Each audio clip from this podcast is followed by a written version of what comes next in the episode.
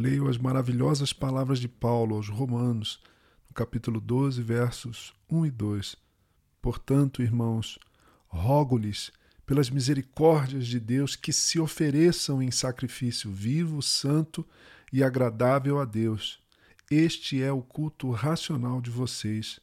Não se amoldem ao padrão deste mundo, mas transformem-se pela renovação da sua mente, para que sejam capazes de experimentar e comprovar a boa, agradável e perfeita vontade de Deus. Palavras de Paulo na sua carta aos crentes lá de Roma, capítulo 12, versos 1 e 2.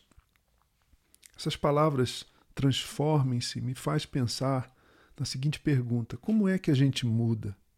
Você já parou para pensar?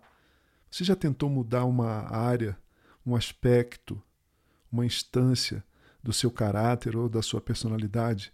Não é difícil. Não é difícil alterar um hábito arraigado. Se for um hábito ruim, a gente chama de vício.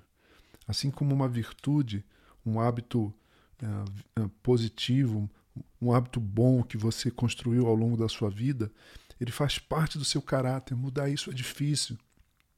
Muita gente acha que a mudança acontece por meio da força de vontade. Será? Eu gosto do que disse um amigo chamado James Bryan Smith, numa meditação, numa reflexão que ele faz sobre a vontade, sobre a força de vontade. E o Jim diz o seguinte: a vontade é como um burro de carga, veja isso, como um burro de carga que simplesmente reage aos impulsos dos outros. Um cavalo não escolhe para onde ir, mas ele segue em qualquer direção que o cavaleiro o conduza. A vontade funciona da mesma maneira, só que, em vez de um único, ela tem muitos condutores. Faz sentido o que ele está dizendo. Nossa vontade é conduzida por muitas forças, por muitos condutores.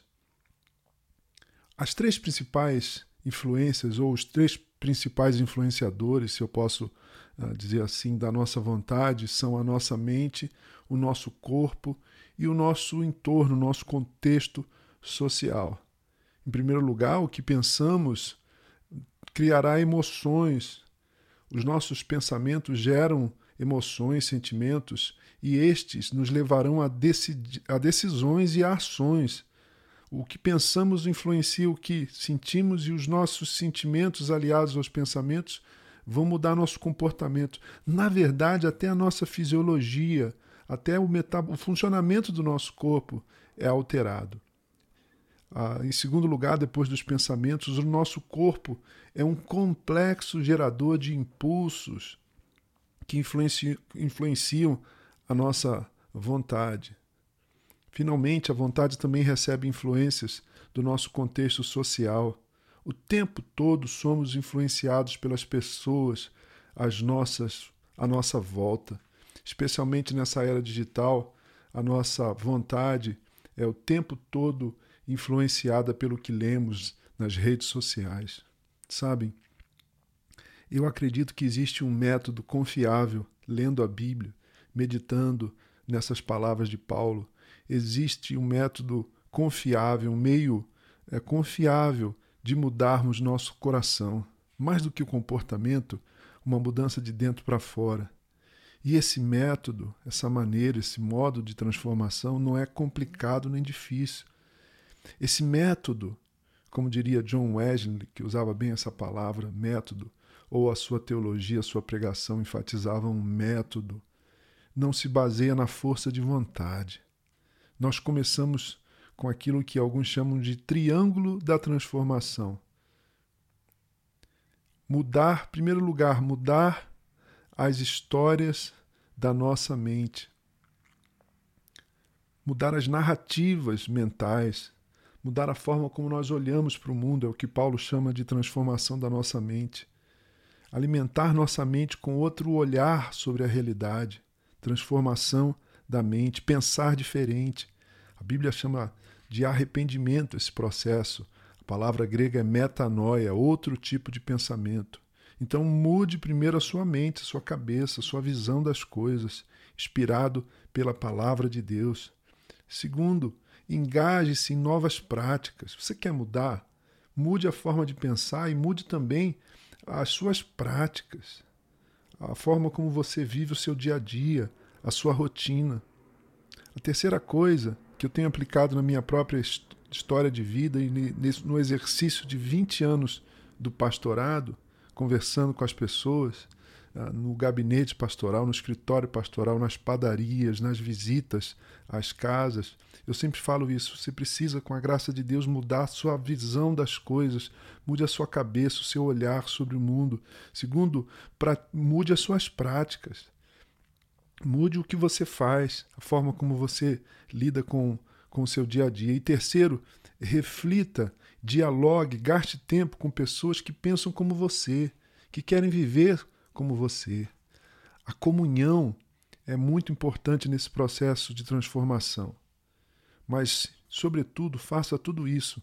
Mude a sua forma de pensar, mude as suas práticas e, se for necessário, mude até os seus relacionamentos, sempre na dependência do Espírito Santo. É Ele que nos transforma, é Ele que faz com que a nossa mente mude, é Ele que faz com que as nossas práticas sejam mudadas.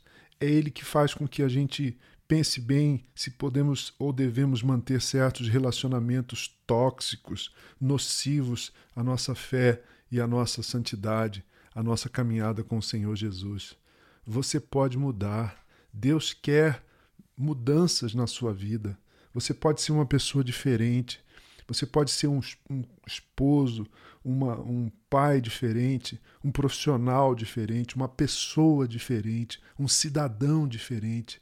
Repense a sua vida,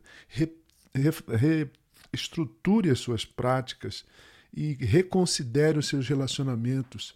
E o Espírito Santo de Deus está agindo em você, transformando você numa pessoa que conheça, que conheça e que experimente a boa, perfeita e agradável vontade de Deus.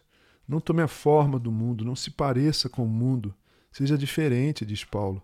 E como é que você é, se torna uma pessoa diferente? Pensando diferente, praticando coisas diferentes, relacionando-se né, com pessoas diferentes ou de forma diferente com as mesmas pessoas, na, na contínua, na constante, na perseverança, perseverante dependência do Espírito Santo.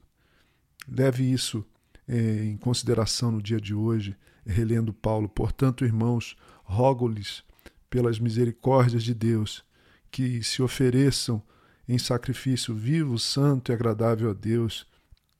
Este é o culto racional de vocês, é o culto intencional, consciente de vocês.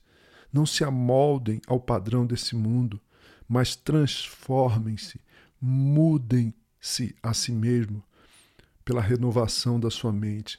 Começa com a mente, começa com o seu pensamento, começa com a sua compreensão das coisas. A partir daí, mude as suas práticas, em nome de Jesus. Mude os seus relacionamentos, em nome de Jesus. Mude a sua vida no poder do Espírito de Jesus. Eu sou Gerson Borges e essa é a meditação do dia.